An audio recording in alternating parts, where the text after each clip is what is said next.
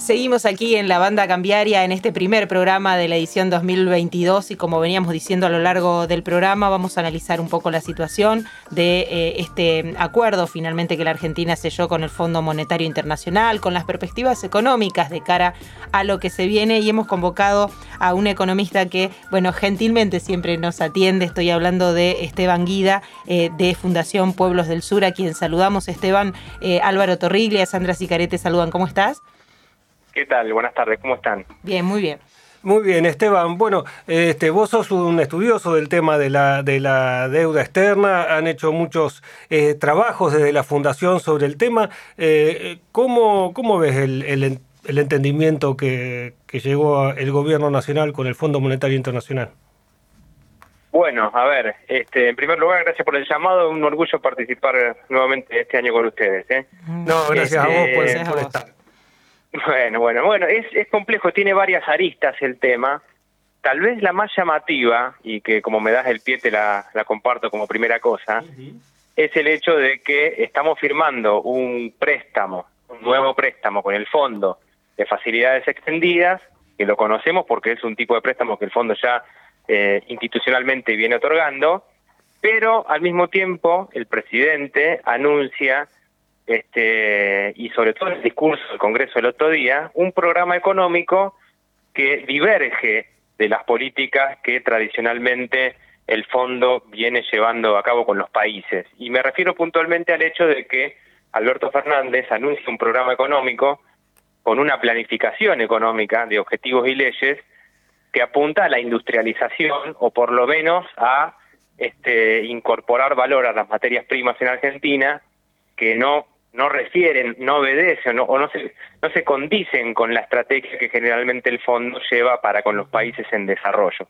Ese es un punto que para mí es el, la principal inquietud, por eso estamos todos tan atentos y esperando poder ver el borrador que el Poder Ejecutivo va a mandar al Congreso, que según el propio presidente no tiene nada oculto, o sea, está todo ahí.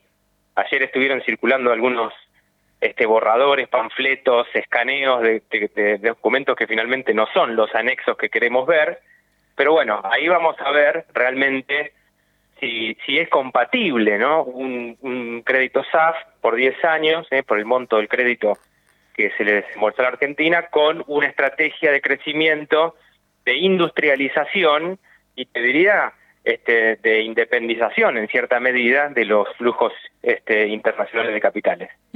Eh, a, priori, cuando vos decís, es, es em, de alguna manera distinto el ritmo de lo que se pretende o lo que siempre pretende el fondo eh, o, las medidas del fondo con lo que planteó Alberto en, en, como plano, como programa económico. ¿En qué cosas estarían chocando un poco estas cuestiones? ¿Dónde lo ves un poco más eh, evidente a eso? Bueno, e-, es, es una cuestión más bien discursiva, ¿no? Insisto, porque después vamos a tener que ver las medidas en concreto este, con lo que se firma. Pero en el discurso de Alberto Fernández, a mí me llamó la atención, yo no sé si ustedes lo pudieron escuchar, duró muy poco tiempo en los medios este, nacionales el discurso del presidente, pero a diferencia de sus dos anteriores, el presidente habla de planificación económica, habla de este, promoción de la creación de empleo este, y la industrialización, cosas que son este, para la Argentina bastante novedosas respecto a los últimos 45 años este, de política económica en la cual se puso especial énfasis en el, en el perfil exportador de los productos primarios y los sectores tradicionales y bueno, importando todo lo que no podemos producir, ¿no? El apogeo de eso tal vez fue el gobierno de Macri, e incluso en el primer discurso de Alberto Fernández a la, Asamblea Legislativa, él también habló de eso, ¿no? O sea, poner énfasis en las exportaciones tradicionales y el resto, bueno, no hablamos mucho. Ahora bien, si uno después mira las medidas económicas que se están llevando a cabo en la actualidad, aumento de tasas de interés, este, restricción de las importaciones, este, una aplicación de un control cambiario más exhaustivo como para justamente eh, controlar el mercado, el sector externo, bueno, eso difiere un poco eh, del discurso. Por eso hablo de que para ti el discurso de Alberto Fernández eh, es un dato importante en tanto y en cuanto después se traduzca en programas este, y políticas concretas, ¿no? Al Congreso él envió una lista de nueve, o dice que va a enviar una lista de nueve proyectos de ley que, que son importantes, no son todos, pero son importantes, a pesar de que deja, por supuesto, ¿no? Lo, cuestiones estratégicas y muy relevantes fuera de la discusión, como puede ser la, la, minería o puede ser los recursos acuíferos. Este, incluso el año que viene tengo entendido que están venciendo las licitaciones de las centrales eh, hidroeléctricas argentinas, que es un tema para discutir, la hidrovía, etcétera. O sea, no se plantearon los temas más urticantes, más estratégicos y más profundos, pero bueno, sobrevuela una idea de industrialización que no es compatible con los programas del fondo, en este caso la SAF. Eh, incluso este que eh, eh, Martín Guzmán presenta como que si fuera un, programa que es distinto a los anteriores porque lo venden como que no tiene contemplado ajuste ni, ni reformas estructurales. Bueno, ahí no estoy tan de acuerdo, porque en realidad este tema de las reformas estructurales ahí sí yo tengo una, una diferencia, ¿no? Se habla de estructura, de reformas estructurales cuando nos referimos a la ley laboral o a alguna reforma previsional, pero en realidad la, la estructura económica tiene que ver con la capacidad de la economía para generar riqueza con respecto al resto del mundo. Y en ese sentido no hay mucho en discusión, ¿no? A ver, flexibilizar las leyes laborales en el contexto de la estructura productiva actual no es ninguna medida estructural. Por otra parte, se dicen que no se van a cambiar esas cuestiones como si lo que estuviéramos fuera realmente lo deseado. No es como mirar el vaso medio lleno y medio vacío. Si yo estoy mirando el vaso medio lleno, digo, no voy a cambiar nada porque me quedo con lo que hay. Ahora, si yo miro el vaso medio vacío y digo, no voy a cambiar nada, bueno, me está quedando medio vaso vacío. Entonces ahí hay también un juego discursivo este, bastante superficial que no refiere a las cuestiones que realmente tenemos que cambiar. No olvidemos que estamos en una economía fallida. No olvidemos que estamos en una economía que depende del flujo internacional de capitales. Entonces, si no hay un cambio estructural, si no hay un cambio en la matriz productiva, si no hay un cambio en la generación de riqueza, insisto, con respecto al resto del mundo, no solamente si le sacamos a uno para darle al otro, bueno, difícilmente vamos a poder solucionar esos problemas. Entonces, insisto, como el presidente justamente habló de matriz productiva, bueno, es como que está poniendo el tema sobre la mesa, lo que no quiere decir que finalmente cambie, ¿no? Pero yo tengo mis serias dudas, porque si el fondo va a monitorear cada tres meses el programa económico y nosotros nos queremos salir del plato, esto es, queremos cambiar justamente nuestro posicionamiento económico y geopolítico a nivel mundial, lo más probable es que el fondo diga, bueno, hasta aquí llegó mi amor, no te desembolso más dinero este, y entras inmediatamente en default. ¿Y por qué digo esto? Porque esa es la conducta que ha tenido el fondo desde 1944, cuando se fundó. O sea, no deberíamos esperar para nada, como siempre decimos, que el fondo cambie su rol a nivel global ni mucho menos que lo haga en este momento tan crítico a nivel internacional.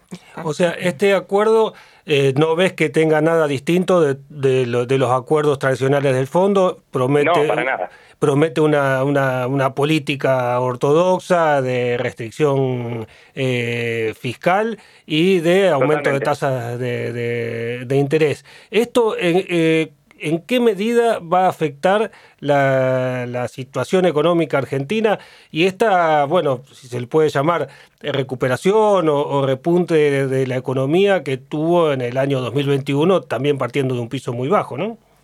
Tal cual, sí, incluso fíjate que el presidente cuando arranca su discurso hace un análisis comparativo con el año 2019, obviamente, ¿no? Porque él empezó su mandato a fines de 2019, no está mal eso, pero el 2019 fue un año en donde ya la recesión y la caída de la economía era abrupta, ¿no?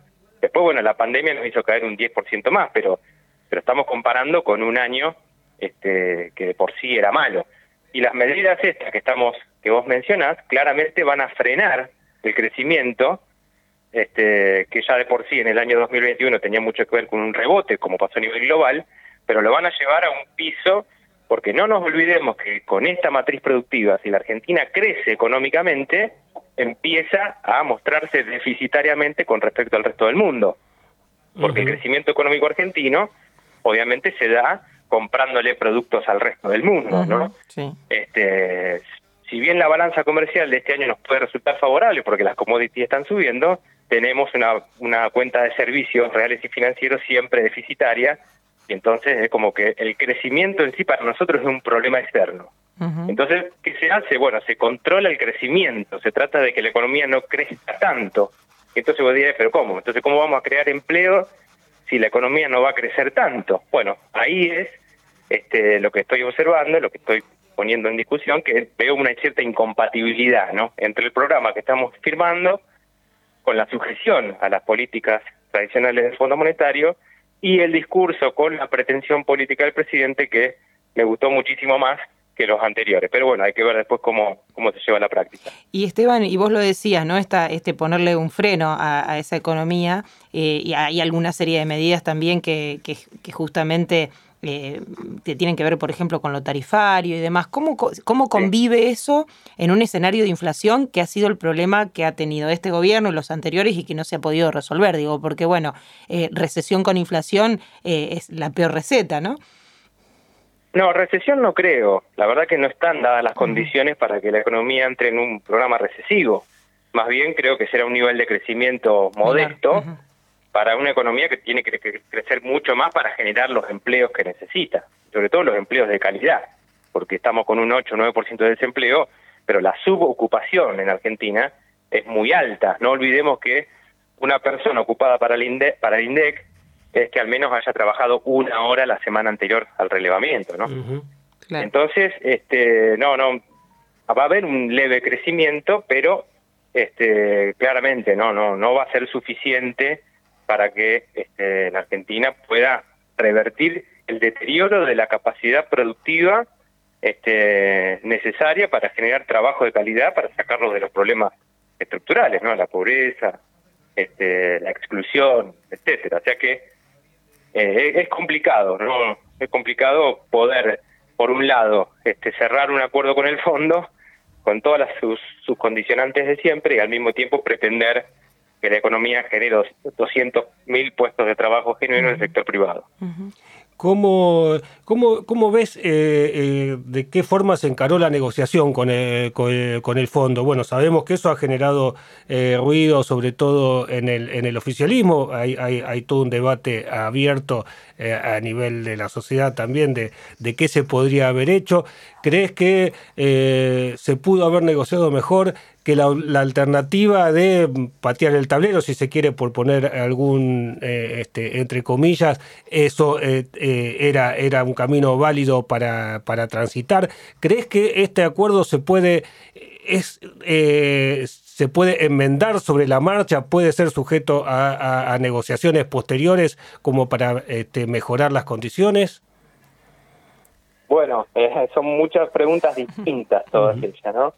el primer problema que yo observo, porque intento eludir la cuestión de si era esto o patear el tablero. Yo creo que esa es, es, una pregunta o una cuestión que no, no corresponde, ¿no? Porque no, no eran esas las dos únicas elecciones al momento de asumir el presidente. Yo creo que el mejor tratamiento de la cuestión no tiene que ver tanto con el acuerdo en sí, sino con la estrategia de crecimiento y del desarrollo del país. Y es, es lógico, ¿no? Una familia tiene una deuda, ¿eh? una deuda con un banco, digamos, bueno, antes de sentarse a discutir con el banco cómo le refinancia esa deuda, se pregunta qué capacidad de generar recursos tiene, ¿no? Y lo proyecta en el tiempo. Bueno, con el sueldo solo no alcanza, bueno, va a tener que trabajar otro más y de esta manera llegamos a tener tanto, por lo tanto puedo pagarte lo que me queda de vivir, ¿no es cierto? Ese es un razonamiento básico de cualquier familia. Bueno, acá los argentinos eso no lo hemos hecho porque eh, se estuvo negociando durante dos años, pero como decía recién, no tuvimos una estrategia de crecimiento o de acumulación de reservas que nos permita decir podemos pagar tanto. O sea, el timing de alguna manera. con el fondo por delante de la estrategia de desarrollo. Eso es lo que yo realmente cuestiono. No, tanto si era esto patear el tablero, que es una discusión de último momento y efectivamente, ya un día antes o 30 días antes de que caiga el vencimiento, de que te deja este, en la orilla del abismo, y discutir esto es realmente no tiene mucho sentido. El, presidente está mandando al Congreso un acuerdo del que viene hablando hace dos años, pero todavía no se sabe, y, y, si no se firma, entonces este, se colapsa la, Argentina con respecto a las finanzas mundiales. Entonces ahí ese me parece que es un problema de gestión, no del acuerdo en sí. Y por otra parte, firmar o no tiene que ver con si yo puedo o no enfrentar esas cuestiones, este, porque insisto, si la Argentina sigue dependiendo del flujo internacional de capitales y no quiebra esa matriz productiva, aquí no te queda otra que firmar. Después, obviamente, arréglese quien pueda adentro, ¿no? Claro. Y en ese contexto vos hablabas, recién lo mencionabas, del tema del contexto internacional, ¿no? Un contexto que ahora tiene el otro condimento que tiene que ver con la guerra entre Rusia y Ucrania, ¿no? Eh, ¿cómo, ¿Cómo estás viendo un poco ese escenario y cómo puede afectar? Sí, yo creo que el poder global sigue vigente, este, se exterioriza en este tipo de conflictos, eh, no va a cambiar en ninguna manera las presiones que tienen poderes financieros y económicos para con la Argentina, y podemos aprovechar algunas circunstancias de mercados en materia prima que nos pueden generar un perfil exportador un poco más favorable, un aumento de precios como ya se está, evidenciando, pero nada de eso nos va a cambiar la realidad del conjunto de los argentinos. ¿eh? No, no, no creo que tengamos que apostar a esto porque el conflicto incluso puede durar 10 días más, no, no sabemos, no estamos en presencia de una perspectiva de una guerra de, largo aliento en este sentido, ¿no? Por lo menos, sin ser especialista, es lo que escucho que, está pasando. Así que yo, si bien es cierto que esto genera inestabilidad en los mercados, no veo que haya un cambio en la estrategia del, del poder financiero global respecto a la Argentina, que es obviamente sostenerla y mantenerla en un esquema de dependencia financiera. Endeudado, no sé si ustedes comparten conmigo, pero este, mientras que la Argentina no se quiera salir del plato en este sentido, bueno, se va a mantener más o menos todo igual, vamos a tener créditos internacionales para la política de asistencia social, este, vamos a recibir las felicitaciones este, y el reconocimiento de algunos organismos, fundaciones y sectores globales, pero bueno, no va a cambiar sustancialmente la realidad productiva y la, la perspectiva de nación que siempre tuvo la Argentina. Este acuerdo, te, preguntaba también, ¿es, eh, es eh, revisable? Eh, ¿Es posible de encarar alguna negociación aún dentro de este, el, programa que se firme? digo, hay revisiones, va a haber 10, 11 revisiones, digamos, ¿no? Cada una es la posibilidad a lo mejor de un default, también la posibilidad de encarar la negociación de otra manera. A ver, eh, el caso del Fondo Monetario Internacional para con la Argentina durante el gobierno de Macri muestra que políticamente se puede hacer cualquier cosa. ¿eh? Digamos que si la política quiere, y no me refiero a la decisión argentina, sino básicamente la política internacional quiere, se puede revisar cualquier cosa, se puede cambiar cualquier cosa escrita. Ahora, para nada deberíamos esperar que esos cambios favorezcan a una estrategia de desarrollo autónomo argentina. Entonces, los cambios que eventualísimamente se pudieran provocar, no deberíamos esperar que sean en favor de la Argentina, para nada. Este, Más bien creo que cuando haya que aplicar el rigor este, de, las, de las cosas firmadas, lo harán sin ningún tipo de prurito. o sea, si hay algún indicador que no está de acuerdo a lo pactado este, y eso permite condicionar a la Argentina en cualquier política de desarrollo autónomo y se va a aplicar y nos lo van a hacer saber. Y van a decir, acá está firmado. Entonces, también entendemos, creo que sabemos, que el Fondo Monetario Internacional es un organismo de política, de geopolítica mundial, porque fue concebido y creado para eso. Vale recordar en 30 segundos, ¿no? Se creó este, por Estados Unidos justamente para este, implementar el mecanismo este, monetario mundial que imponía al resto del mundo después de la Segunda Guerra Mundial. Entonces, eh, no cambió nunca eso. ¿eh? Y entonces pensar que puede ocurrir otra cosa, este, falsa discusión de si es bueno o malo, que realmente es bastante infantil, no, no, no, no es algo que forme parte de la realidad. Eh, decías que por un lado habías visto en el, escuchado en el discurso del presidente cosas que eh, te entusiasmaban un poco o, estabas de acuerdo en cuanto a, cierto rumbo económico y de desarrollo que se tenía que tomar. Y por otro lado, el fondo como, como este, una mochila para ese mismo proyecto o como un proyecto totalmente contrario a ese, a, ese programa. ¿Esto lo ves como una disputa abierta o lo, lo ves como que eh, este, lo del discurso de Alberto es, es, es más letra para la tribuna que otra cosa? la verdad que lo veo como una oportunidad para nosotros, ¿eh? Eh, para todos nosotros, para que empecemos a discutir las cosas que realmente tienen sentido y tienen valor. Este, la planificación en la Argentina es muy importante y necesaria. Eh, y la planificación no podemos esperar que ocurra exclusivamente en las oficinas del Poder Ejecutivo en la, en la capital federal. Tiene que ser una discusión recurrente de a dónde queremos llegar, de con qué recursos lo queremos hacer, cuáles son los objetivos políticos este, que tenemos que cumplir porque eso, si entra en el corazón y en la mente de los argentinos, se transforma en un deseo fervoroso de que ocurra, se transforma en la política de Estado, eh, por más que el gobierno no lo implemente con leyes. este, por el contrario, si hay una medida que sale de una oficina o que viene de una idea cualquiera y no está incorporada en la voluntad, en el deseo de los argentinos, puede ser una ley, pero no es una política eh, este, arraigada en la voluntad de las de los actores. Entonces, no lo veo sinceramente como algo que qué bueno que lo dijo Alberto Fernández y entonces estamos salvados de que estamos con un programa de desarrollo. Para nada. ¿eh? Porque además el Estado realmente como está, eh, tiene una incapacidad total para llevar adelante per se estos grandes desafíos de la Argentina. Pero sí lo veo como una oportunidad para nosotros, porque si se dicen y están ahí, bueno, es cuestión de que nosotros también recojamos el guante. Pero la expectativa sobre los gobiernos realmente no es, desde mi punto de vista, este, muy alentadora. ¿eh? Y no solamente porque piense que Alberto Fernández es bueno o malo o hace una buena gestión o mala, sino porque la estructura del Estado en sí está muy deteriorada, está muy desarticulada y totalmente condicionada por los factores externos, ¿no? ajenos a la voluntad del pueblo argentino. Y lo ratifico con estas cosas. Las decisiones más importantes de la economía argentina no están en la discusión. Y pongo una nuestra, ¿no? La hidrovía.